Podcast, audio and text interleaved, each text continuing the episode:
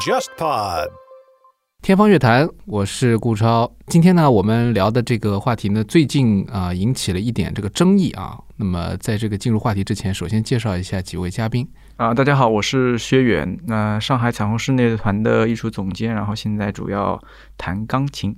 大家好，我是罗西啊，我从事的职业呢和音乐教育有关，呃，同时也是秦皇台坦乐队的创始人。大家好，我是陈宏达，我是山泽四重奏的第一小提琴，也是创建者，啊、同时我也在上海彩虹室内乐团担任乐队首席。嗯，今天我们这个几位朋友都是呃音乐家，然后呢，呃，薛源呢之前上过我们一期节目，讲过这个关于指挥学指挥的那些事儿。嗯哼，啊、我想很多的老朋友还是非常熟悉的啊。那今天呢，我们的这个话题呢，三位会聚到这里，又说了一个热议的话题。我想可能有些人已经通过我们节目的标题啊，已经知道了大概在聊些什么东西。那么前段时间呢，这个开两会期间呢，有一个热搜，就是关于这个建议调整或者取消音乐类考级的这样一个这个这个呼吁啊。然后呢，这个呼吁还是来自于全国政协委员、中国交响乐团的副团长、指挥家呃李新草先生。那么他也是这个中国交响乐团的首席指挥了，现在就是担任这个国交的，对吧？这个重要的这个指挥任务的这么一个艺术家，他提出了这个取消考级这个这个呼呼声。当然一开始是就是大家都在议论，后来逐渐发现他也不是说真的一定要取消这个考级，只是说啊，现在的考级它的目的呢，啊，好像就是说有点背离了这个原先的这个学音乐的这种呃愿望，对吧？原先们希望大家好好学，说能不能这个科学的、系统的学习啊，能够热爱音乐。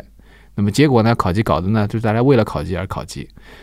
嗯，所以我想听听几位的这个见解啊，到底是不是这样？我们先来说一说这个考级，大家对考级这个背景是怎么样的？因为我不是学音乐的，我没有考过级啊。听一下三位到底这个各自有没有什么考级的经历？我是大概嗯七岁开始学琴的，所以不算早，但是也是学了大概第二年还是第三年吧，就开始考级了。先是三级，再是五级，好像然后再是六七八九十，反正一年考一级，反正每年都要考的，反正无非就是考几级的问题。我没有挂掉过，可以算一下，三五六七八九十，花了六年对吧？还是五年？反正就考完级了。然后，呃，好像那个时候还出了一个新出了一个叫演奏级的，然后我也去考了一下，也就过了。但因为全考完了以后，我也才初一，所以之后我就远离了考级的这片海洋，就初中以后就没有再考级了。因为考光了。嗯，那么罗老师呢？我呢，人生中一共有四次考级。我是和薛指一样，也是大概七岁开始学琴，然后呃考了二级、四级、六级，我记得很清楚。然后呃六级的时候呢，我的老师已经不让我考了，他说了一句让我父母很不明白的话，老师说考级没有意义的。然后这个六级呢，其实是我父母偷偷带我去考的，我的专业老师并不知情。然后最后一次考级是我自己愿意去考的，我考的是英英皇的八级，这也是我当了老师以后，我自己想去体验一下英考英皇什么样的感觉，所以最后一次考级是考了英皇八级有小小提琴。那我补充一下，我当时演奏级也是自己去考的。那前面十级是我老师，也不是老师要求吧，反正我们就共同觉得这是正常的，学琴干嘛不就是考级嘛？后来演奏级是停了一年，我自己去考的。呃，我学琴稍微比他们早一点点啊，我是三岁开始学的，也不是一点点了，在小朋友的阶段可能早的还蛮多的。这是最早的了吧？不能再早了。其实对于小提琴来说，四五岁更合适。反正我三岁，我也是因为九月份生日嘛，然后那你幼儿园就考级了吗？对，呃，我就我我我的那个幼儿园叫音乐幼儿园，特别、啊特别神奇的一个名字啊。然后那个时候就是所有的，我们大概分三个班级，一个班级是民乐，一个班级是钢琴，一个班级是呃小提琴。嗯，那么在那个时候，好像就是与生俱来的，就是感觉考级就是伴随着这个这个学琴的一个一个东西，全民都在考，然后你学了琴，你自然也要去参加这个东西，然后所有的同学就是，但我倒是一年一年没有说很 很跨越跳级什么的，但是基本上因为我学的比较早嘛，那也就在嗯初中就把所有的考完了，然后演奏级包括后面。呃感觉是个是个 plus，、一个一个附加的关卡，那那他加了，我也就去考了，就考掉了。反正高中就后来就没有再考进，考完了嘛，也是，嗯，通关了。就是大家都都是因为因为考过的人，然后呢，而且呢，很多都是考的比较顺利的，所以呢，基本上考到了最高的级别啊。哎，我是我想插一件事情，就今天因为聊天之前在说四位男生聊天，就有一个问题，就声音比较相近的人应该怎么办？就我们今天那个这样，这个发言的顺序呢，如果是碰到三个人的话呢，就按照刚才这个顺序，先是薛源，然后是罗西，最后是陈红呢。因为我们前面在说说那个薛老师和陈老师两位的声音有点像，对吧？当然，呃，然后呢，我们多 Q 一下名字，这样的话呢，大家知道是谁在讲话。嗯，我们我们这个其实我我觉得音乐这个考级，这是跟很多考级都是相关的，对吧？我们今天讲的这个考级呢，不光是在音乐行业，在就是我们这个所有人都经历过英语考级啊，什么体能测试啊。啊，对吧？这种体体育也有级，然后美术也是有级的。而且呢，我我要说一句什么呢？就是说这次因为这个这个李新草大师这个发言了以后呢，很多人就说了啊，你怎么你作为一个这个全国政协委员，你怎么可以随便说这个取消考级这个事儿？当然，这个话就是已经有点歪曲他本来的意思了。这是一个。另外一个呢，我发现一个事情，就这次在这个搜索的时候发现，其实也有人大代表提取消十二岁以下的儿童美术考级。他说也是，其实也是对于艺术这种评价的一种，呃，这样的一个一个一个一个歪曲吧。所以他也觉得这个就是不要去做这样的一个评评鉴，然后去建立一个健全的，对吧？儿童学绘画的这种这种另外的一个一个方式。但是其实这种建议我看还不是只在这个音乐圈子里面，所以我们公平的来说这件事情。之前聊之前就说怕三位来了以后，要么就是爆炸，要不就是大家都说话就是非常谨慎，是吧？就怕说错得罪人。但我觉得这个考级这个事儿真的可以让很多包括没有考过级的人也能够听了以后有所了解。我觉得这个是今天聊天的第一个主要目标。呃，所以想先问问几位，就是说你们觉得这个。这个考级这个东西到底是怎么回事？大家有研究过吗？就是音乐考级它到底是个什么性质的？首先，我我先说说我的感觉啊，就是说音乐考级，首先它主要是针对业余的音乐学习者，专业学习音乐其实反而不是看你考什么级了，即便你是什么演奏级，也也不是很重要，对不对？没错，没错。但是当然，这当中有个很吊诡的事情，就是其实理论上所有的专业都是从业余。过来的，没有人说我刚刚初学任何一门，我相我相信很很少的比例是说，我当初一开始接触这门乐器就是做好了万全的准备，我一定要走专业。所以说，我觉得其实更多的人还是说从本来就是从业余转向专业的这么一个过程的。嗯，也是一个自然的一个过程。对的，这个过程，呃，轩辕的这个访谈当中以前聊过了，是吧？这都是有这个，都是有这个转变的。慢慢怎么样确立自己的这个专业，包括学钢琴怎么转到指挥，对吧？这都是可以有很多的可能性的。我觉得，呃，可能跟现在社会发展有关吧。像比如说，像以前他，比如说很小的时候就进梨园去唱戏啊，或者说到师傅家去拉二胡啊，他们可能就想以后以这个为为职业。去，但是现在不可能。我从小就到老师家去学艺，想的就是以后要成为成为这样职业。我觉得跟社会发展有关，还是资源更更更多了，我觉得更公平了。像以前，其实跟一个师傅学东西还是障碍和难度比较大的。对对，那你但凡要跟上，那你就是正儿八经跟了。你不能说我只是把它当成一个爱好。那么现在社会也发展了，也进步了，可能。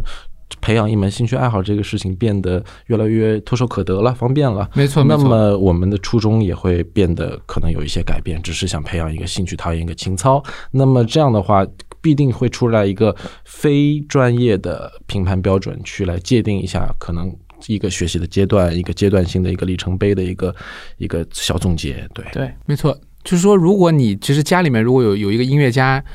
嗯，我们之前也采访过这样的人，就是说，呃。因为有这个资源，认识这样的大师，或者他就成为了这个学生，然后呢，他就进入这个行当了。那这种情况下，他不需要一个评价指标或者体系。但是很多可能就是说家里面没有任何音乐背景的人，他要进入这个行当的话，他有些标准化的东西对他来说进入的门槛相对就低一点了。他知道怎么样可以，对吧？照章循着这个规矩来。对，所以刚刚你说也有人大代表提出像美术啊什么的这个要取消，但。我我我我我想，通常也是这种，越是艺术类的，越是我们打引号的虚无缥缈的这些东西啊，嗯，虚反而它需要一个更落地的、更实际让人能看到的东西。但很很少人会说批判说把英语考级这个东西取消，因为它直接跟升学有时候毕业挂钩了。那这个东西反而它就没有什么去争论的必要了。但是往往是像音体美这种东西，它又是很艺术、很形而上的，但是它越是形而上，我们。大部分老百姓还是越希望有一个能落地的一个一个实际的东西给它展现出来。而且就是说，英语和体育的这个测试和这个，特别是像体能类的这种测试，和我们现在说这个艺术类的还有点不一样，对吧？它那个没有，它那个有客观标准的，英语有对错，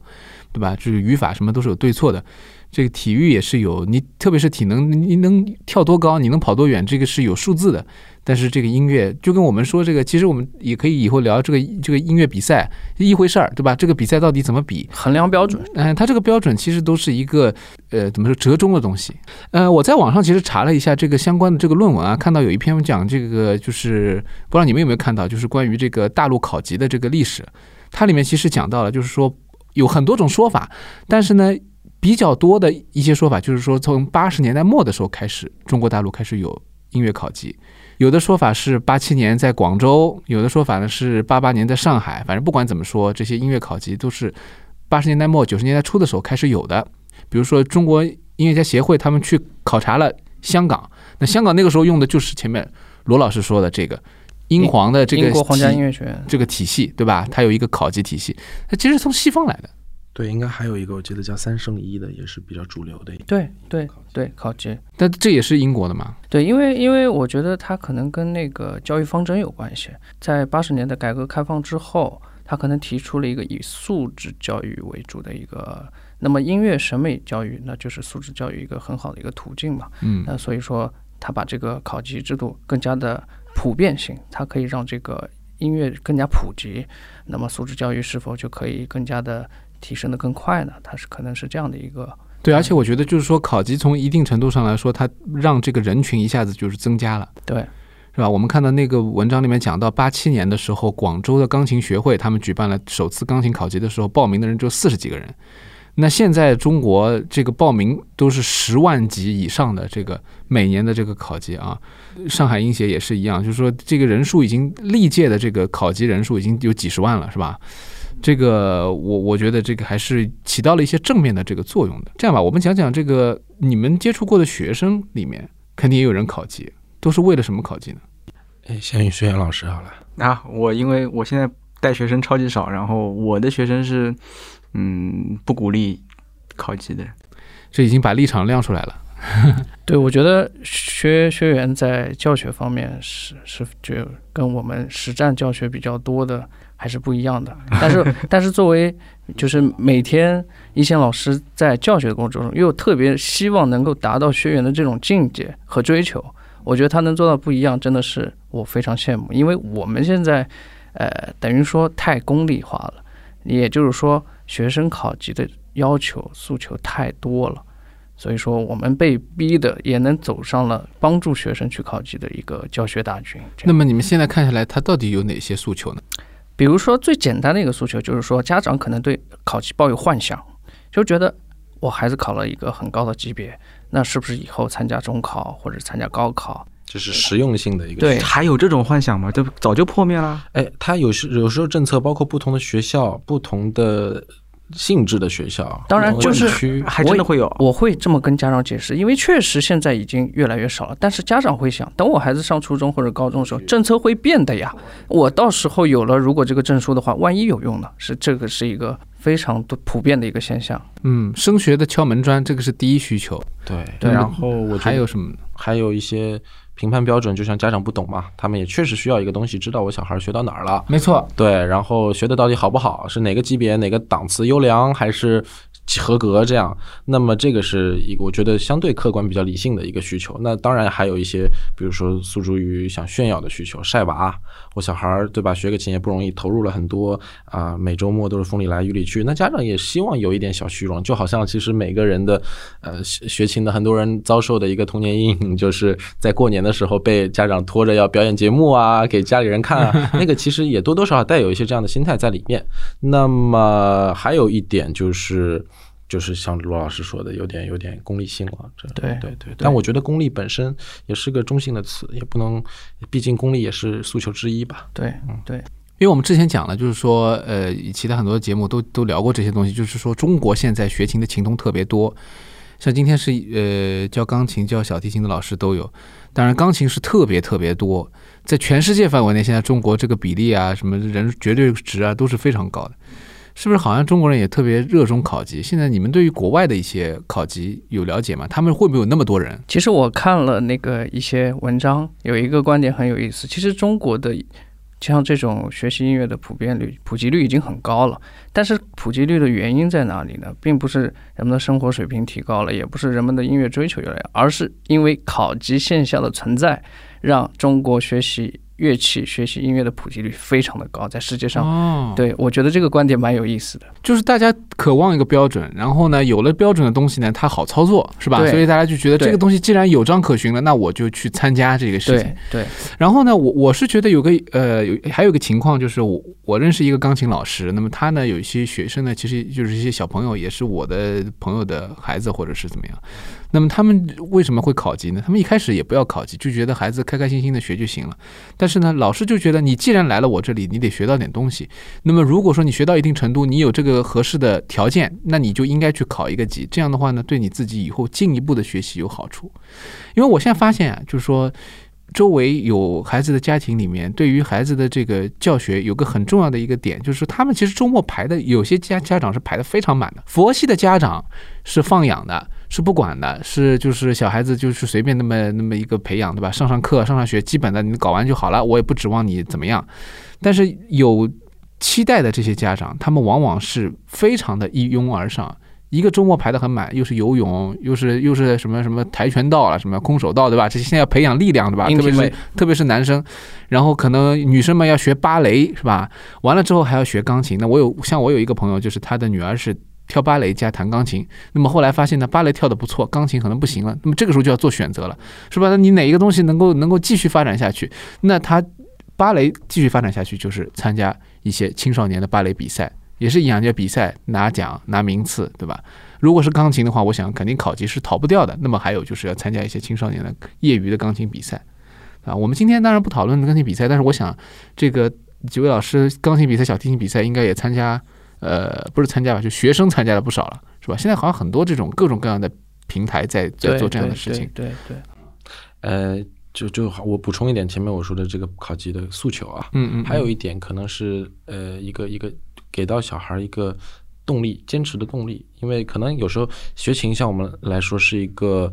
嗯延时满足的一个东西，它因为毕竟这个记忆要掌握，特别是我觉得小提琴一直被说是最难学的乐器，周期很长。对他可能学了好几年，还是在锯木头咿咿呀呀的，嗯那么你很难看到一个成效。那但是你给你一级一级的一个打怪升级的一个阶段，那你就会觉得，哎，我已经达到了一些荣誉啊，是不是可以继续坚持下去？对对对我觉得这也是正正向的一些东西。我觉得，就是一种鼓励，所以老师也有的时候会鼓励你。对对，所以我们、嗯我们刚刚聊的，不管是考级也好，还是呃那些业余的比赛也好，包括专业的比赛，我们其实绕不过的一个话题就是评判标准。我们首先，我觉得中国人很热热衷于考证这件事情。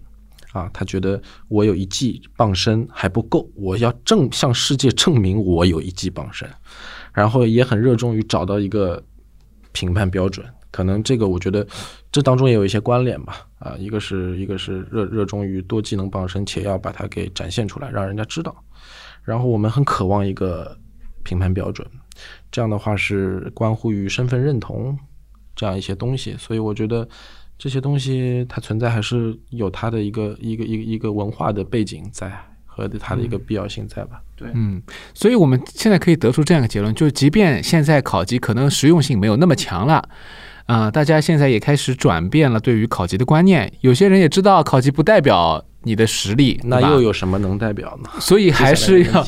对，就没有这个东西是吧？所以大家开始要呃，还是要还是要依附这个考级这个这个体制。那其实是不是和我们平时的孩子能参加到的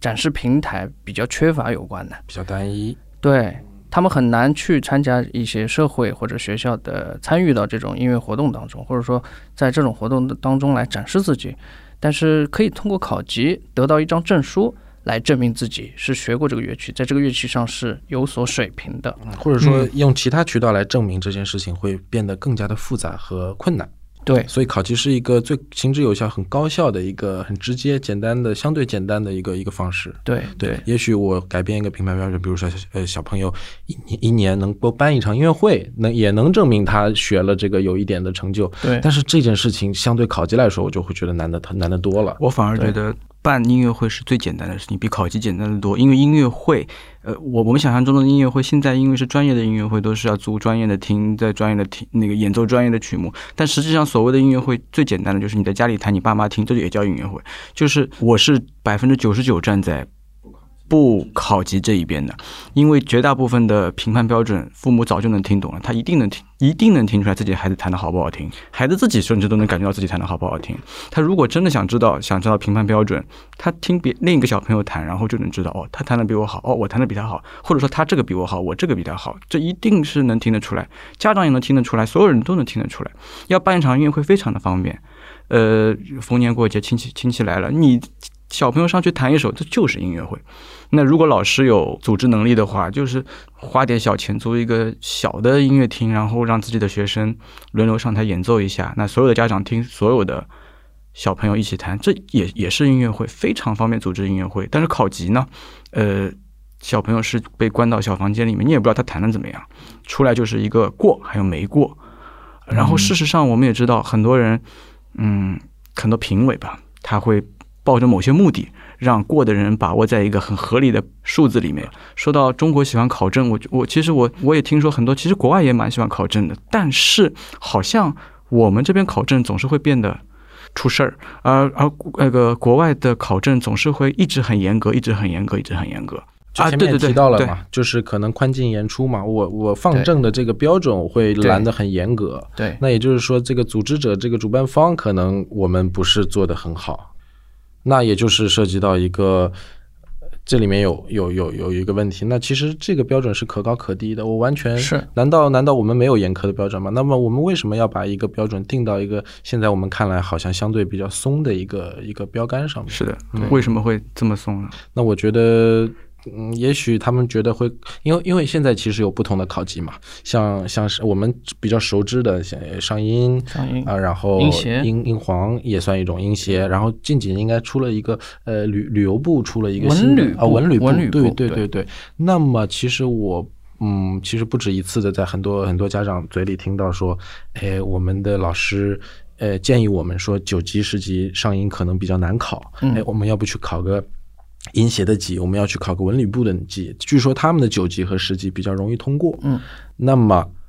这样一来，其实不可避免的，很多的考生会转移战场。所以，所以考级之间也有个竞争。那么，如果我那个我我我我如果是某一个协会的，我也主办了个考级，我那边的级数就是很轻松的就能达到一百级，那其实岂不是就很方便？那你也要稍微做的像点样子，你一百级有点夸张了。是我就是用一个夸张的方法来举例子，但是我的每一个级别都比较容易通过，那家长一下子咵就过去了。我认为是的，因为本来考级就是就是说的难听点，糊弄业余的。你要糊弄专业的，你再难的考级，专业的也不认考级证书。也就是说，结果对于家长和学生来说。结果是一样，我过了十级，十级，但是并不是，并不知道是最简单的那种十级，还是超难的那种十级。对，那现在有些家长会倾向于考英皇，也是英皇这块牌子做出来了。英皇的最高级比较难过的，大家认达成了一种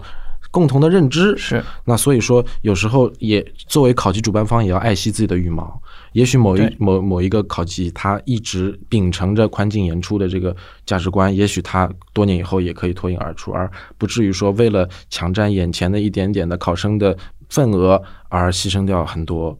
啊，也浪费掉很多小孩的宝贵的这个时间。是的，是的，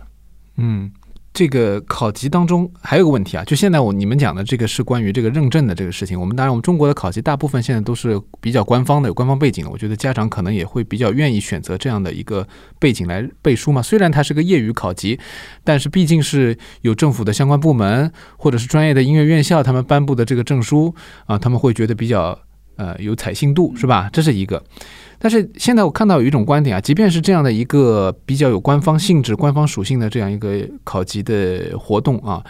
呃，也有很多的音乐家就提出来一点，就是说，是不是考级让这个孩子学坏了？有一些专家可能去听了考级的现场以后，发现现场拉的或者弹的根本就不是那么一回事儿。那么我们接下来就聊聊这个话题吧。你们有没有接触过或者看到过一些考级的孩子，就是说为了考级，确实是把音乐弹坏了？因为这个可能是李新草委员他提出这个问题的一个很关键的点，可能就是这个原因，没把音乐学下学学进去。对我自己的体验，我所看到的钢琴学生，那级级那个考考出来的级别越高，弹的越难听。呃，然后这个难听是什么意思呢？就是就是他已经就这么说吧，就是我大大多数我初次接触的那些十级已经考出来的，但是而且年纪比较小的十级能考出来的学生，但是他一级的曲子都没法弹得好听的，那我觉得就很难在那个他自己也不喜欢弹钢琴这件事情。嗯，那么十级以后，他就人生就迷茫，然后从此以后这件乐器也就结束了。对他来说，呃，这这辈子基本告别音乐了。嗯，所以说你看到过那些人是最后在考完以后就跟音乐就没有关系，把百这个分之九十的钢琴学生考出十级就结束了。啊他要是不考级，他还能一直学下去，一直喜欢下去。可能因为我们之前有聊过关于这个学学琴是不是热爱音乐这个话题嘛，嗯就是这个这个本身是一个很大很大的话题了，就是把学琴和喜欢音乐这件事情就彻底分割开来了。对，但是现在我们说的这个事情，就是说为什么会是像你说的这种情况，就是说考出十级反而音乐不行了，就是说这个可能需要你给我们解释一下。呃，就是因为他在在能力远远不够的时候，他去弹特别难的作品，因为因为但他也可以以过，啊，太可以过了，啊那简直就是 为为什么呢？呃，我不夸张的说吧，比如说十级的曲子，好像就是像类似于贝多芬的悲怆作名曲第一乐章那种难度，可能会选在十级里面。嗯但是就有小朋友考过了以后，然后他他弹给我听，我居然就认不出这个这个曲子原来是悲怆，就是完全认不出这是什么曲子，但是他确实过了。那么这个评判的标准，你们有去了解过吗？我不知道，我没有当过评委。呃其实据我所知，虽嗯然我没有当过正儿八经的考级的评委，但是我有很多朋友参与考级评委的工作，嗯他们其实手上是有一份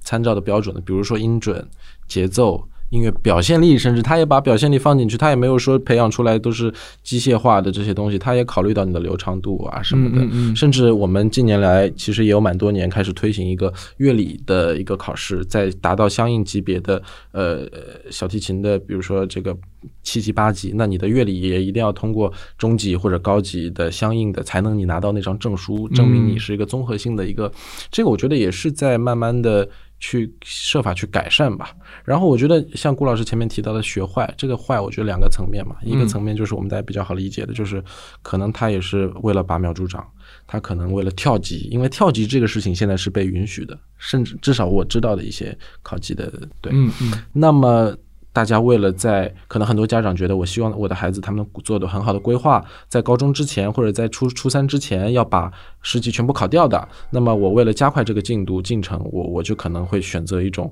比较拔苗助长的方式。那么势必会导致这个小孩儿他的练习时间不够。那还有一种是他小孩本来就不太爱练琴的，他即使一年考一级，他平时也不太练。那么他为了最后能能够突击，那临时抱佛脚也会造成练得一塌糊涂。那这个是第一个层面的坏。第二个层面的坏，其实徐老师刚刚也提到了，就是他可能。过了十级就告别了音乐，也就像那个呃呃李李行草指挥提到那样，就是很多人是学了一门技术，恨了一门艺术啊。前面徐老师提到，哎，逢年过节也可以在家办音乐会啊，但是我 前面咱们刚开始聊的时候，我就说到很多琴童最讨厌的就是每年逢年过节这个春节时候，对，但反而变成一种他的恐惧，他的厌恶一。种负担。对，所以我觉得这个坏是两个层面的，就是一个是技术技技术层面的不好，一个层面是让他去心生畏惧，是不不再去接触音乐。那为什么说是呃学了学了学了这个技术，好像呃就是爱爱这个这个音乐，是不是跟你的学考级有关系？那我觉得其实从根本上来说，我们目前的很多考级学学乐器和学音乐其实就已经是两码事了。那更不用说你你你你这个爱音乐是不是你这个学学乐器会直接导致的一个结果？嗯，有道理，好像对。我想这个现现象还是比较好解释的，嗯，因为呃，我们今天说考级产业其实也养活了很多的音乐老师，对吧？那么这些音乐老师其实他们是拿这个课费的，你说课费很高吧？我倒也不觉得很高，一对一的这个教学那比啊健身房私教 其实不是很贵，是吧？但是在这样的一个消费的水平之下，那么老师要完成的是他的主要的教这个乐器的任务。如果老师去教会他怎么样去欣赏音乐的话，那么第一个，第一个，我觉得所有的老师那么大量的老师，我们现在考级有多少音乐老师，你们知道吗？中国，我们其实那个文章的标题上写的是八百亿的产产值，对，我想那肯定是非常大量的这些老师，而这些老师他们其实也，我我知道也是有这种培训的体系的。但是，但是我们看到过很多，其实特别是一些可能地方不是特别资源特别丰富的地方，他们的其实这些老师，呃，本可能本身师资身的师资的这个是经验各方面都是有限的，他们也没办法做到，家长也不需要，也就觉得你能把我孩子教的能会弹一些东西，能够符合这个考级的标准，对吧？你就照这个来就行了。你是如果说你还要花更多的时间去占用这个时间去教会孩子怎么欣赏音乐，怎么了解音乐的快乐，那好像就是家长觉得一个浪费钱、浪费时间，对吧？另外一个可能他们确实也不需，慢慢的就在主次的这个取舍当中就去掉了这一部分内容。老师真的好的老师，他想要给孩子灌，就是讲一些关于音乐的这种常识啊，或者这其实我觉得是很好的，对吧？如果有这样的条件是很好，但是这个实际上好像罗老师，你平时教你有机会能够跟孩子分享这些东西吗？我当然我特别愿意跟孩子分享这些，所以说嗯我我的学生可能呃并不是技巧上面很突出的，但是我所有的孩子都非常热爱音乐，特别热爱跟大家在一块儿拉琴，他们享受这个氛围，享受大家一起拉出共同协作出来的那种乐趣。所以说我给孩子的一个教学理念就是说，你要利用小提琴去创造美的东西。你要你学小提琴是拉给别人听的，拉给自己听的。如果你拉出来的都不好听的话，你学它有什么意义呢？嗯，那在与此同时，你还会让他们去考级吗？呃，考级我一定会让学生还去考的。是会考？对，因为我觉得考级我我就是四个字，跟家长包括跟学生水到渠成。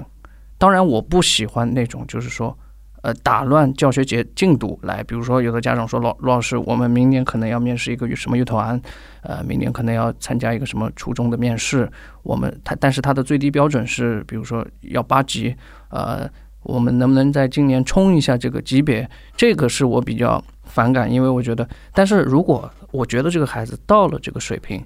我觉得他可以把考级作为一次呃社会性的音乐实践。呃，但是但是实际上就是他就是演奏音乐，呃，罗老师的那个教学理念最重要的是拉出好的声音，他能享受到自己拉的声音的好，的或者是跟人合作的一种一种美，对对吧？但考级是没有的，他在考级的这个过程当中，他这个是无法得到体验的。但其实他在演奏，他去演奏考级乐曲的时候，嗯当当然有，因为比如说他可以经常参加音乐会，我们的这个音乐活动还是很多的，他可以用考级乐曲非常自信的去展示自己，这也是一个很好的没有必要弹考呃拉考级乐曲，你给他挑乐曲，挑他挑他更喜欢的乐曲或者怎么样？为什么要去我觉得按照考级罗老师乐曲来？也是在尽可能做一个综合吧，因为对像他前面说的那些理念，我觉得是所有的音乐老师都去追求的一个一个境，界我。们都会追求。但是，之所以我们今天会在这边讨论这个问题，肯定还是有相当多的老师在践行他灌输呃音乐美育方面受到了阻力的。是不是那还是有家长的？那那既然罗老师的这个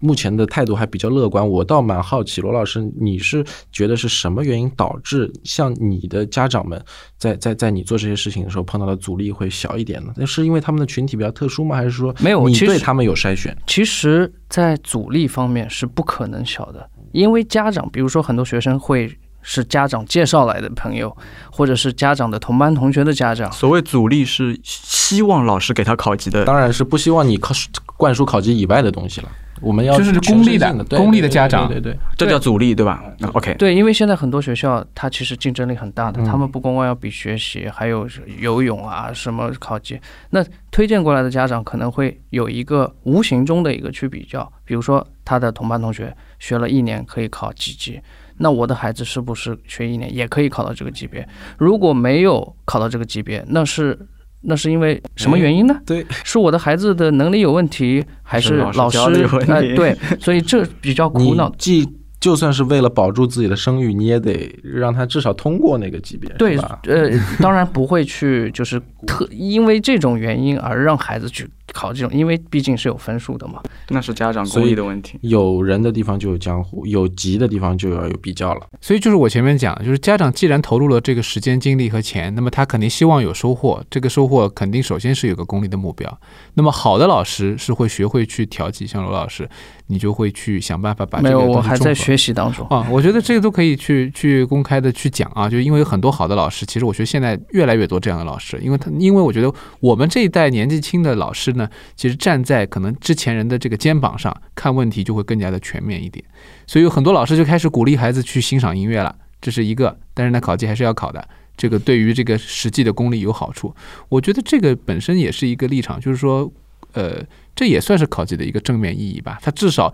让家长能够下这个狠心带孩子来这个每个礼拜来学习。那么借着这个机会，如果能够给孩子真的培养起这个兴趣来，那不是件天大还有，我觉得考级有一个比较正面的一个，就是说，咱们刚才其实在讨论的是过和不过，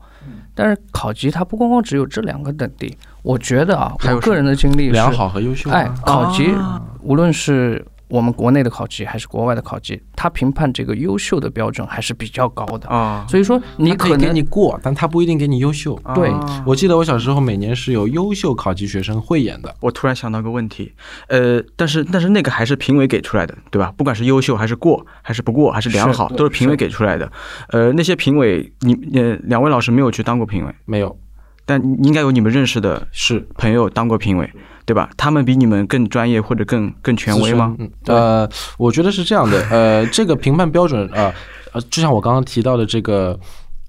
慧眼。那我觉得他也算是一定程度的，就是张榜公示了。就是我选了这些人是得到优秀的，那么我把他们也召集起来，也做一个汇演，那让你们看一下我们是给哪些小朋友。当然，这当中肯定也是会有水分，因为并不是每一个得到优秀的人都会拉上去被公开的展示。对他们肯定也是挑优秀里面的能够更优秀的更优秀的那几个来代表他们所谓的优秀的一个标准。所以当当中也不能说完全的就就就我是觉得那那些评委都没有都没有我权威，我干嘛要那让那些评委给给证？我给你证就可以了。我如果有有家长学生跟我说，所以这个我想考证，我说我现在签签给你，你现在就是五点六级的水平。这个也是我刚刚想说的一个点。嗯我们通常来说获得他人的认可需要的这张证，也不是说你。个个人呃主观的认为这个东西能代表就代表，更多的是我认为我身边的社会上的其他人也认可这个东西，我也会去相信这个东西。所以，我们毕竟人还是社会的这，就是参考标准嘛，就对所谓的一种社会性的参考标准，大家可以多就是共同放的放之四海而皆准的一些东西。是嗯，所以像薛老师这样的标准，可能在学员工作室、在雨神工作室里面是行得通的。也许他拿到他的同班同学面前，那人家也会说：“诶，雨神工作室是谁？我我我我是有十级的哦。嗯，对对所以是拿给他用来攀比的。即使这个学生知道我比他的他去考级的评委还要权威的话也，不是攀比吧？我觉得在一个比如说没有钢琴的地方，大家要聊起来谁的水钢琴水平高的话，那你可能就先把证拿出来其。实其实薛源说的对的，就可能说一个班级同学八级的弹的比这个十级就是弹的好，嗯，但是他会跟老师说，老师，我们班同学有个级别比我高的，嗯他十级了。我我说我我会问他，那你觉得这个孩子弹的怎么样呢？嗯。他会说我不知道，嗯，但是他有十级了。也就是说，在孩子的心目中，级别越高，现在一个普遍现象就是嗯。级别越高越牛，可能是这样的一个，但是他不知道如何去评价他是否创造了美，是否弹得好听。对，我觉得确也是时候可以推进到下一个话题了，就是这个这个学乐器和学音乐的当这当中的这个联系。因为如果说是像罗老师一开始就说到，我们国家在推行一个素质教育，对也就是美育。那么我我其实有个问题啊，就是美育或者说提升我们音乐的这个这个审美，是不是一定要通过学习乐器才可以啊？啊，并不是。对啊，呃，素质教育其实有应该简单来说有五个字吧：德智体美劳。那美育只只是其中的一点。那美育可以通过很多的方法提高审美，比如说接触艺术啊，不一定是学乐器，你可以唱歌，可以学美。那我们就垂直到音乐这个门类里面，我就要提高我的音乐素养，那是不是唯一的渠道就是学一个乐器？这是最直接，也是最容易上手的一个方式，你觉得呢？就比如说，我还有一种方式，我觉得像顾超老师这样提提升音乐鉴赏能力，也是也是一个很好的美育啊。对，就像就像我刚但是未必是学想说的，的。比如说，我可以听很多论坛，比如说我可以去看音乐会，我我我一个月看了五场音乐会，看了五场美术展，嗯，那我是不是也提高了我的审美？现在小孩学琴的不看的，甚至很多专业院校的专业学生也不看的。所以说，不应该，所以说 太不应该。我看了五场音乐会，但是没有给我证明我看了五场音乐啊会，，说晒票根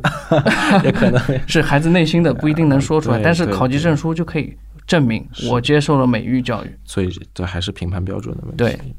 所以我们最后每次落到这个问题的时候，都会讲，就是说，因为我觉得古典音乐它还是有一点门槛的，就是要去认识到它的美呢，需要一定岁月的积累。我们说的美，我们说的说的这个浪漫一点，但是这个对于孩子来说呢，他可能在很早的时候没有办法建立这样一个标准，他也没有办法通过学习去获得这些东西。这些东西是一个心灵的积累。哎，我们我们刚刚是从哪一个地方开始 Q 到古典音乐？其实我们都在聊音乐，音乐，音乐。对，其实我觉得有点平有有并没有有扯到古典音乐上面啊，你们是想说流行音乐吗？啊，这就是音乐，没有没有没有哪个音乐，就是音乐。OK，但如果就是音乐的话，那这当中有很多问题，因为考级涉及到的曲目体系不涉及到其他的音乐类型。对，所以只是古典音乐而。且甚至我是觉得这些曲目是并不适合让他们在没错，没错。这个在顾超老师之之前的节目里面有提到过。我们其实哎可以顺着这个继续说下去啊，就是说，当然这个家长现在他的目标其实不是培养孩子的兴趣爱好，有些是当然是为了培养兴趣爱好了，但是主要的还是为了其他的一些标准。呃，当然很多，很多家长就是初衷，也就是说初心嗯，就是这样的。我的孩子，我不想去考级，我也不想有什么功利性的想法，我只是想让音乐成为孩子一辈子的财富。我觉得这，样这个话说的特别好。但是家长都是这么说的。但是随着同班同学的级别上去了，妈妈踏实呃，极了。随着小孩儿要去考高中或者是出国，那这个又面临的现实问题。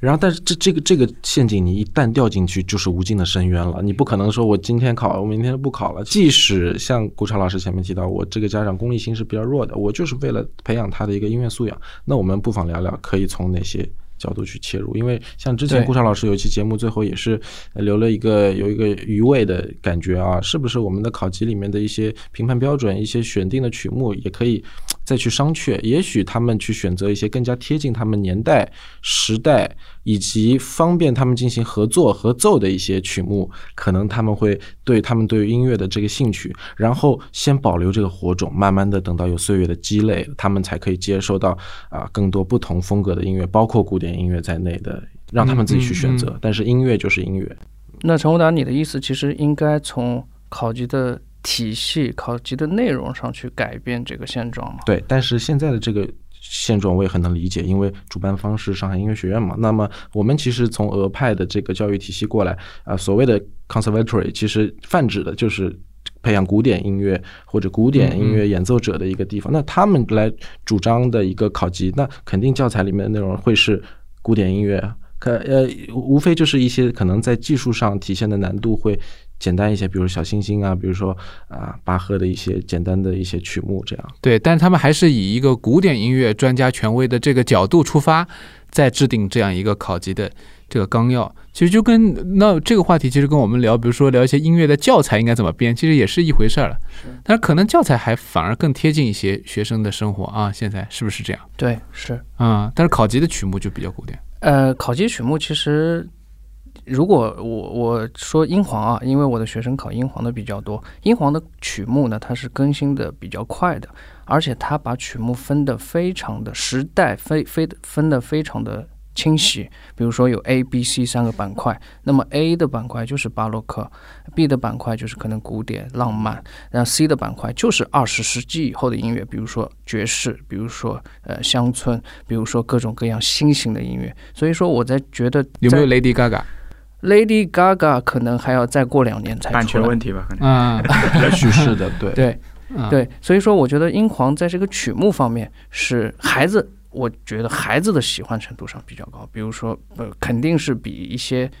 其实博大精深的古典乐，就是国内的一些考级的曲目，他们要更加喜爱。国内的考级曲目其实分类的就比较相对呃集中点简单一点，嗯，就是他们会分自选曲目和必选曲目。那么必选曲目里面都是以这个纯粹从难难度系数的分级，它不不管是什么。呃，风格的，但是总体上我们还是可以归纳出一个规律啊。可能靠前一点的是巴洛克古典风格多一点，靠后面可能浪漫多一点。但是它它不会灌输给小孩这么一个意识。我们现在演奏什么流派的音乐，对，那么自选曲目里面呢，其实无非也就是呃在古典音乐的基础上多加了一些中国曲目。那我觉得在我们国家进行的一个考级，可能他也需要考虑到一些呃文化方面的一些考量，对，所以说，但是他并没有说按照年代去划分，按照音乐风格来划分。即使你前面说到的蓝调啊、爵士啊、乡村，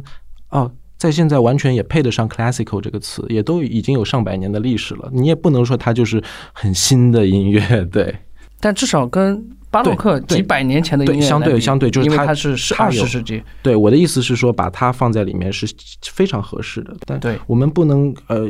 很很很排斥的说啊，怎么这么新的东西就进来了？我觉得它在现代是非常具有意义的，让小孩去接触它。还有一点就是我刚刚说的，它有很强的一个合奏的这个这个这个性质在里面，因为很多曲目可能很容易就一个 ensemble 一个一个室内乐的形式或者一个或者说 band，而不是去考。级一定要带着伴奏，对对对，这也是英皇。伴奏，对。对对，所以罗老师今天说了蛮多英皇的这个这个这个相对来说优优优点的一个地方，嗯，对，因为我之前是没有接触过英皇考级的，可能我觉得这个比较陌生，或者说我从别的老师那儿听到英皇的曲目，他们会觉得英皇这个不行，为什么呢？因为太简单了。跟国内相比的话，演奏水平啊，曲目的难度啊，简单很多。所以当时刚刚接触到英皇的时候，我对他的印象是不是很好的？嗯因为我觉得，哎，太简单了，没意义的。我们去拉点难点的东西哎。，但是与此同时，我又看到网络上疯转的一张很红的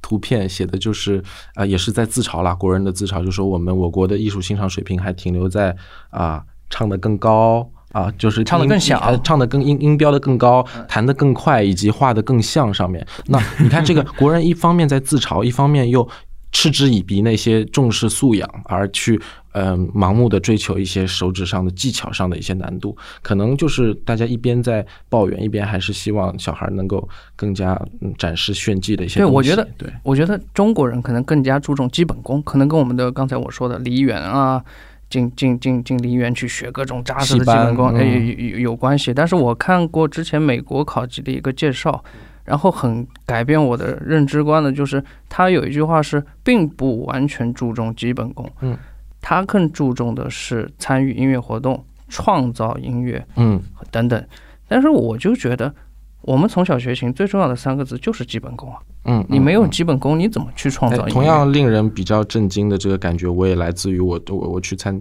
参观过那个 Jay Z School，在、哦在上海的一个校区，然后它墙上印着大大的几个字啊，我们在这边教教教的不仅是乐器，我们教的是音乐，嗯也就是他这句话其实也从一个侧面表达出，其实在我们国家非。爵士音乐这么一个教学的流派当中，其实学乐器和学音乐啊，不管啊，它官方的解释是怎么样，实际在在在操作当中其实是割裂的蛮开的。嗯，是嗯，有一个就是新闻啊，就是说到这个英皇，正好想起来，就是有个新闻，就是一九年的时候说这个英皇考级在中国被叫停嘛，当时时候有一些争议啊，就是说中国的内地可能有四个地方原来是可以考英皇的考级的，现在呃没了。停止了。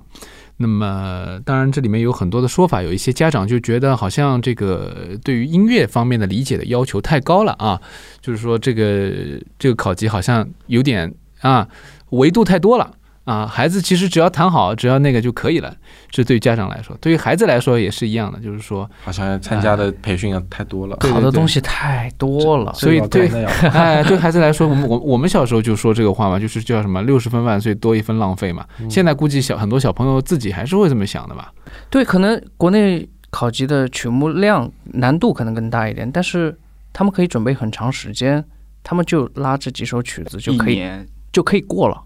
但是英皇曲目它不是，英皇曲目它有很多首，还要考听力，还要考视奏，还要考各种各样乐理七七八八的，所以他们觉得会觉得准备一个考级，他们会花更多的时间、更长的周期来准备，那性价比还不如，呃，只拉三首曲目能过这个级别来得更快。性价比，对，还 是性价比嘛。性价比所以说，所以说就是要把你搞艺术就讲性价比这个词儿就太不对了。对啊，所以所以性价比来源于孩子还是老师还是家长呢？所以考级肯定是不艺术的呗。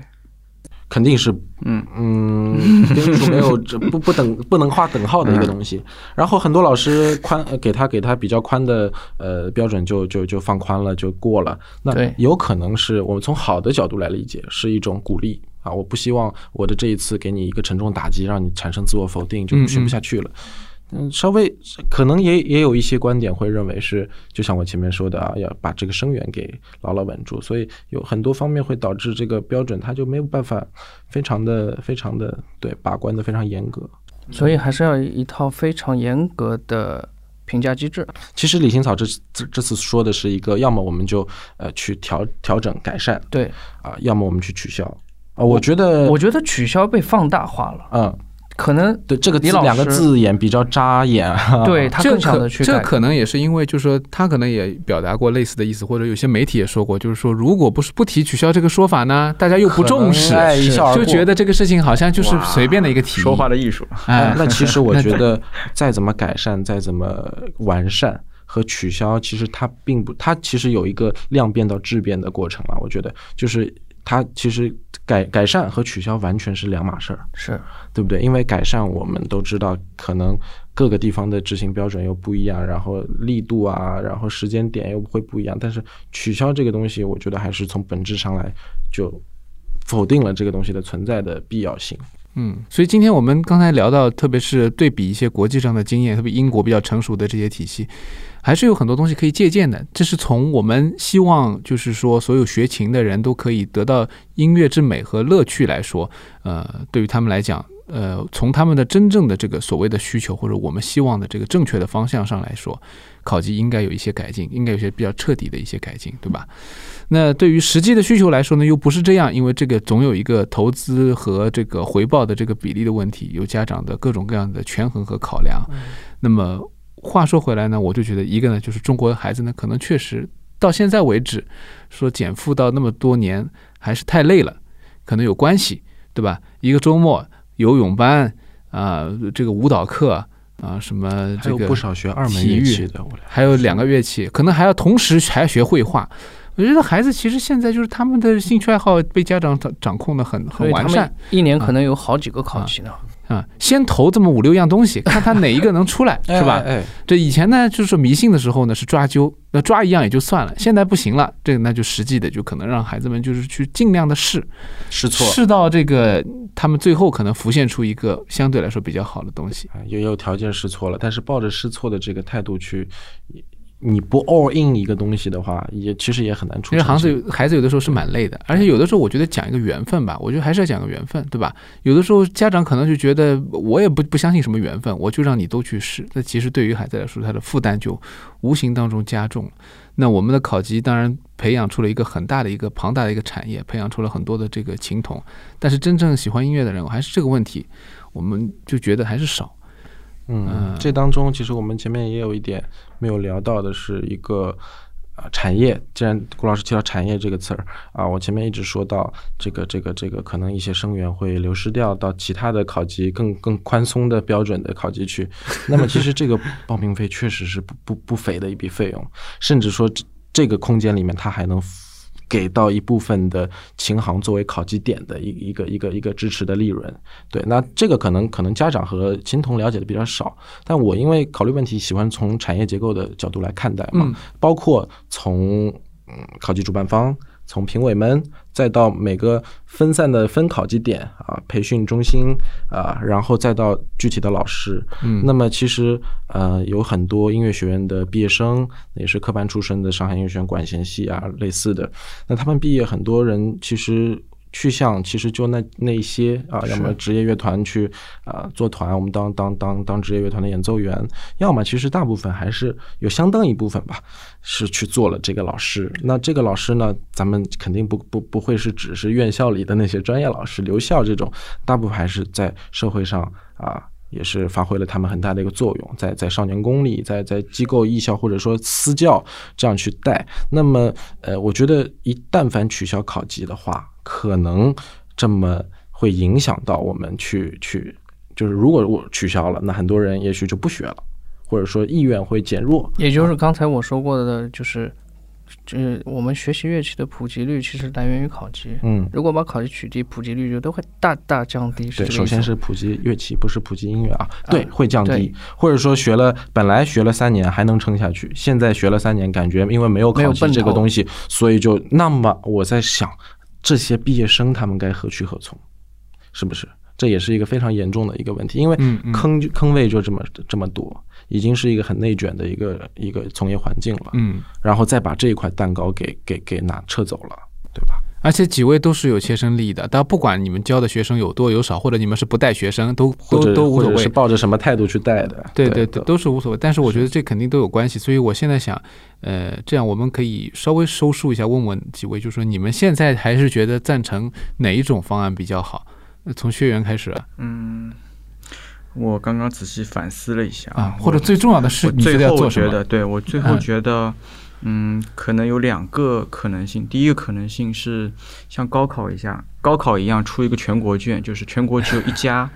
一家权威机构，然后发发发放统一的证，然后那个证的。呃，评委也好，到选取也好，就是尽可能做到全国最权威，呃，千军万马就走这一个独木桥，那么就不用比啊，我是我是这个这个的八级，你是那个那个的八级，我这个八级比你那个八级厉害，别提了，大家只有一个级可以考，没错，而且我觉得啊，嗯那你你说你先说，甚至就统一一个英皇。在我现在看来，好像英皇是最领先的。那咱们全中国就只有英皇，当然这个名字有点怪啊。最官方的考级是英皇考级，但是我们我们可以就是模仿一下他对模仿他那个，但一就是把这个最后一个评判标准变成唯一的独木桥。那如果这个做不到的话，那索性就自由发展，就是所有人都可以组织他自己的考级，嗯，而不是由不同的协会、不同的学学院又所谓官方，那官方又不是唯一的独家官方，然后互相去比，那么就怕这互相比，就是有点像军阀割据，他们就会打内战，那没有那就内卷了啊，那索性就放开。那是不是说这样说的话，如果嗯统一标准的话，因为那么多人需要去评判，那我我用 AI 来评判可不可以？就是我就跟那个卡拉 OK 里面打分一样，对吧？大家唱歌，你唱的音准多少？现在都有这个技术了，你只要去去一下，它基本上可以跟你说你的你的哪些音准在这上面百分之多少，你过了就过关，然后节奏哪里是对的就过关。那如这果是这是最终最终选择哪个权威的原因，因为我肯定不是顶尖权威，但是如果嗯嗯如果真的做了这个事情，那就是就像高考卷子由谁来出一样的，那就是由那么几个人来出，然后就只剩一个考级。嗯，就绝评评分也都用答题卡嘛，现在都是这样嘛，对吧？嗯你进个机器就出来了，不需要老师去手工改。其实这个就是保证一种公平，保证一个底线，对吧？对保底的东西，对那也就起到了考级本身它应该有的这个作用对。发展的东西，呃学生自己去掌握，去去摸索，对老师凭他的这个能力去教授，对的，对吧？啊，那罗老师你是怎么觉得呢？对我非常认同学员的观点，就是统一一个评价机制。然后，然后我觉得，我觉得可以放大考级证书的作用。这个我说了，可能跟今天前面说的都没有，但是我想仔细，不是过这个考级啊，我们一定要把这个考级证书用分数的形式来量化它。比如说你考了优秀，比如说九十到一百分，那么你真的可以切实的。呃，得到你考了九十多分的一些一些优惠政策，嗯嗯，但是如果你只考了八十到八十五、八到九十，那可能优惠政策会相应少一点。我觉得把这个考级证书呃分数化，对我我之前有做过这样一个过或不过，是吧？对我有做过这样一个那个，呃罗老师可以听听看啊，这个嗯好不好？就是比如说，就是不是考几级，而是有一到十级难度的曲目可选。然后呢，假如这真的有这个 AI 啊，真的有这个 AI 有一个官方权权利的，我选了最难的十级曲目，但我考出来 AI 给我打帮。只打了六十分，嗯嗯，但一就按照我们现在就过了嘛。但是不是你最后出来一个就是六十乘以十，你就变成六百分，呃，你的水平就是六百分。但是如果有一个学生选了一个稍微简单一点的八级的曲目，结果那个出来一个帮一百分，然后他就是一个八百分，那他这个考八级。拿到一百分的孩子，就比那个考十级曲目拿到六十分的孩子能力要强，能力要强。这是一个很好的办法。对，如果真的有这样的 AI 的话，它完全可以转换一下或。者再设计一套更合理的算法，最终你会发现，对，最终你会发现根本不需要一到十级，就是 AI 直接算这个曲的难度，嘣跳出来一个九点三三三，比如说，然后出来一个分数是八十七点多少多少多少，然后各种综合，然后 AI 就直接给你的评判打出一个评判了。这个就是跳水嘛，对吧？你的动作动作难度系数和水和和那个叫什么评委的打分，对的，这个这个倒是一个公平的办法。我我觉得这个就是我们今天，因为毕竟我们在聊一个很严肃的话题。当然，考级有一个已经有了很多年的这个沉淀，但是我们今天为什么要勇敢的聊这个话题？或者我我之前也想了想，我们要不要聊这个话题，是吧？那既然聊了，我我赞同两位老师的这个精神，就是说，既然聊了，既然我们认真的说了，我们应该畅想，而且呢，就是说提出一个理想化的标准。既然家长就就是要一个客观的一个标准，而且这个标准要对孩子负责的话，我觉得我们的从业的这些真正在掌控这个考级制度或者考级的这些组织的这些组织者们，其实我觉得应该考虑。我们提的只是一种方法，但是这个方法，我现在听下来，两位的这个说法都有它的合理性在里面。是，而且呢，就是这个方向上面，其实就是一个，既然要做，我们就彻底的做，是对吧？这样的话，我们的考级会越来越好，而不是取消。哈，没错两位的意见很清晰了。那我们听听，呃，陈宏达，你的你的观点是什么呢？我其实也也大部分赞同，因为嗯像刚刚那样的一个大部分一个一个畅想啊，这个这个这个既保住了 天马行空广大音乐院校毕业学生的这个饭碗啊，又保住了家长这个追求客观标准的对，一个一个愿望。非常综合，因为它嗯取消其实是没用的。就像我那条朋友圈最后说的那样，嗯我今天取消了考级，我明天可能又会被马术甚至高尔夫替代。这个攀比的心理一定是会一直存在的，对，有有替代的，它无非就是去祸害下一个门类而已。那么我们祸害，不如尘归尘，土归土，让技术的归为技术啊！我想就是我我说的一部分，就是我想再扩扩充的说，就是嗯像刚刚那个 AI 打分的东西，那我觉得 AI 就是一个很很很冰冷、很很机械化的一个东西，那它可以把我们的呃所有的技术把它给呃在在在在非常精确的维度去把它啊、评判出来。那么恰恰是我前面所所说的那个观点，其实学乐器就不就不等于学音乐。我们考过那个级，你也别说我们在音乐上达到了多高的造诣，我们就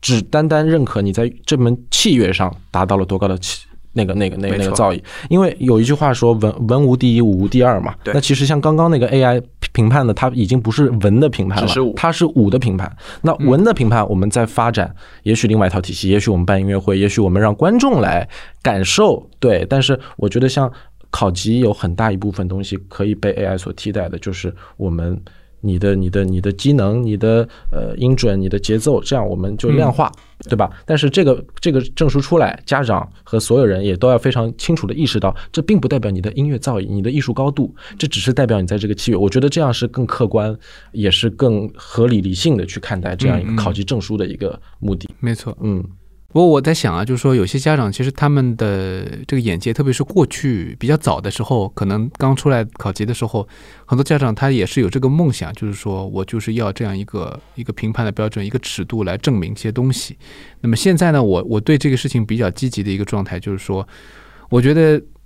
在改善，是吧？特别是发达地区眼界开阔的家长开始变化，也有家长就说，我们就佛系一点，是吧？就学好就可以了。也我也不是没见过，那么这样的家长，我觉得也是很珍贵的。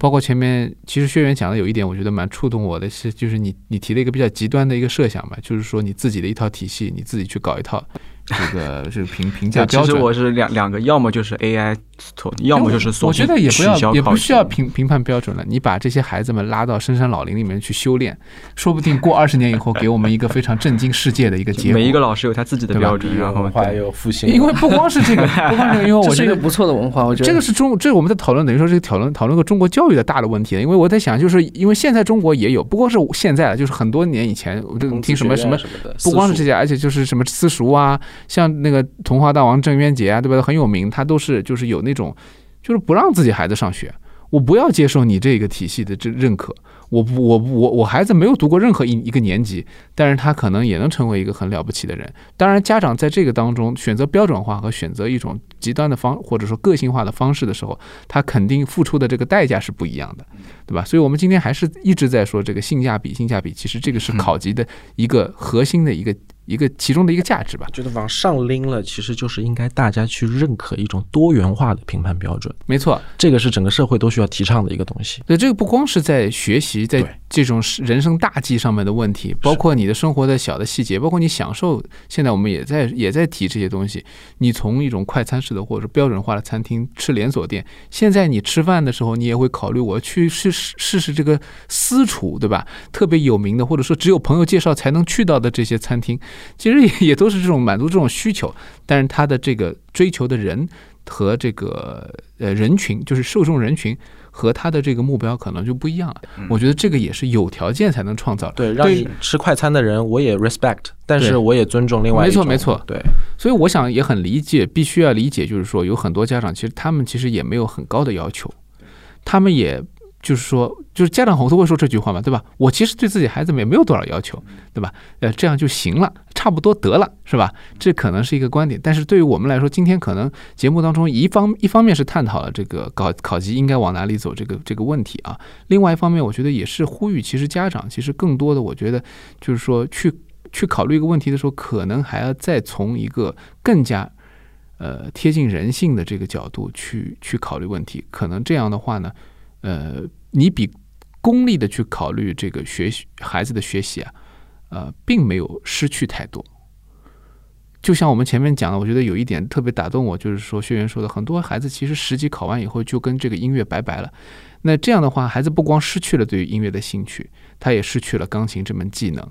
呃，他可能也最终这个十级也没有帮他敲什么门，进什么学校啊，或者是去去呃找一份好的工作，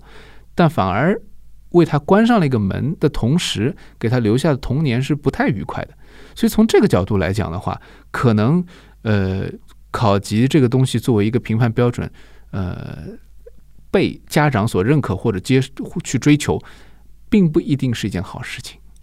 是吧？这个可能是一个很有意思的话题。我们以后有机会还可以聊一聊，因为。呃，我觉得薛源之前做这个彩虹室内乐团，也是在分享很多演奏的快乐。我觉得很多人能够在呃工作以后，包括我接触过有一些少量的乐迷，是学乐器以后，在工作以后慢慢捡起来的兴趣。他可能不不再演奏了，但是他他非常喜欢去听音乐会，呃，生活当中得到了很多的这个抚慰。有一些人或者重新拿起乐器，就加入这种业余的这个乐团来演奏。获得音乐乐趣，我觉得这个对于他们的人生来说，真的是很快乐的一件事情。如果家长能够，呃，知道这一点，当然他们也会觉得很快慰。就是即使不知道，对于孩子本人来说，他已经得到了一笔重大的财富，是吧？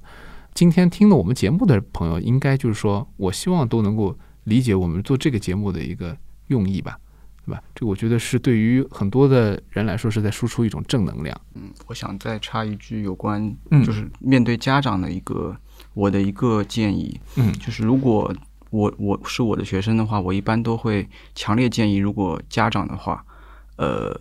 呃，就是家长一定要尽可能的用心的去听自己孩子演奏的到底好在哪里，坏在哪里，或者说他到底演奏的好，一定要让家长自己要。要具备审美能力，要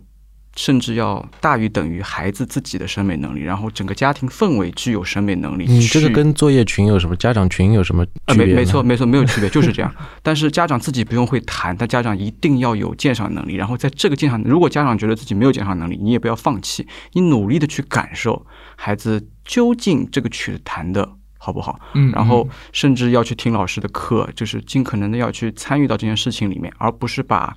孩子一送，然后最后用其他一个机构给出来的一个数字那个级数来。评判好坏，就是努力的去学会自己也去聆听音乐，其实是做得到的。音乐这个东西，演奏它需要专业的技术，聆听它应该是人人都能聆听得了。而而不是现在听到家长说的最多的一句话就是：“老师，我们这个真的不懂的。”对，绝绝对不能先把自己孩子交给你了啊！是是，包括孩子当着孩子面说，对，不能这样，孩子就会学坏。我就可以糊弄你，对我去搞一个轻易搞一个实际证书骗掉你。那通常来说，确实，咱们科班训练，像附中什么的，都是甚至官方要求家长陪读的，嗯啊，所以说看来还是这个要求不一样，对吧？甚至很多外地的学生家长，呃，父母一方就是辞了工作，就是远道而来陪读，嗯嗯啊，如果你陪不了读，你你尽可能也去听你孩子弹琴，然后听别人弹琴也好。如果你如果你不听，你真的时间非常宝贵，你也不感兴趣。那索性别学，那就随便他了。所以这又是个老生常谈的话题，就是物质的这个水平越来越高的时候，我们可能精神上的这种互相的理解，特别是家长对于这个事情，对于自己孩子正在发生的这个事情的充分的这种理解和了解吧。这我觉得这个是一个很大的功夫。大家当然都很忙，都很累。很辛苦，对吧？嗯，那么是不是考虑要做一些减法，而不是说不断的加这个东西啊？我希望要这个，我希望要那个，那这样的话，大家都非常的越来越疲惫，呃，那么学琴的意义就不大了。对，呃，如果那个时候我们因为这个效果达到理想的效果达到了，而这个中国的琴童人数会减少一点的话，我觉得这点损失大家还是比较乐意看到的，对吧？嗯，当然考级我觉得不会取消，它肯定会。呃，继续下去，但是我们希望它就是能够有一些好的改善。那么这样对于这个，呃，我觉得对所有人来说都是一个乐见的结果，不会损害呃太多人的利益。我觉得其实问题还是出在我们没到那个份儿上，家长很多还是周末希望就是把小孩进行一个托管。那么你瞎玩儿，不如你学一技之长，对吧？我我我周末对于家长来说也是难得的解脱啊，人也是好不容易工作的双休日。嗯，那么一个小孩儿他他要去再花费更多的心力去学会如何聆听，那可能呃像薛老师这样。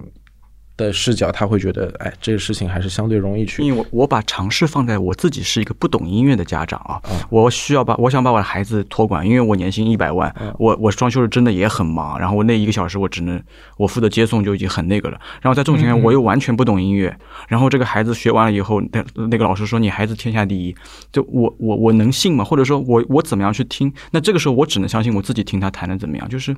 嗯，我尝试把自己放在一个家长的地位去感受。受，呃，家长应该怎么去听学生的？那么，官方的就任何官方组织发出来的考级证书，只是一个。增加你的一个那个判断的一个砝码，但是你最终自己应该还是得要会听音乐。嗯嗯嗯。那么呃，我想顺着这个问题，就是也反问一下：如果你碰到那种真的自己很不开窍的家长，你会劝退吗？或者说他甚至态度都很不端正，经常上课迟到啊，或者临时请假啊这样的，那你是呃，或者我也想问问罗老师，包括罗老师身边的朋友，很多是委曲求全，为了这个课费还能继续维持下去，也也还是说大家就会义正言辞的就劝退，或者说，呃，你不要来学了。这样，我觉得我会这么做。对，只要只要还活得下去，就是不会饿肚子，那就劝退。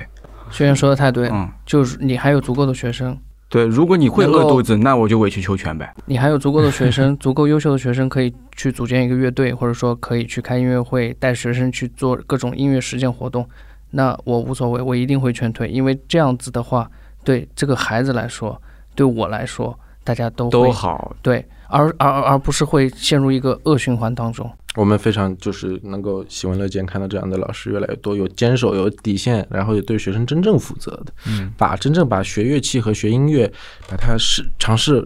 去去去去规划到是同一件事情上面的一个一个一个态度。嗯嗯，呃，今天聊了考级的各种各样事情，其实最后涉及到了很多严肃深层的话题。那么。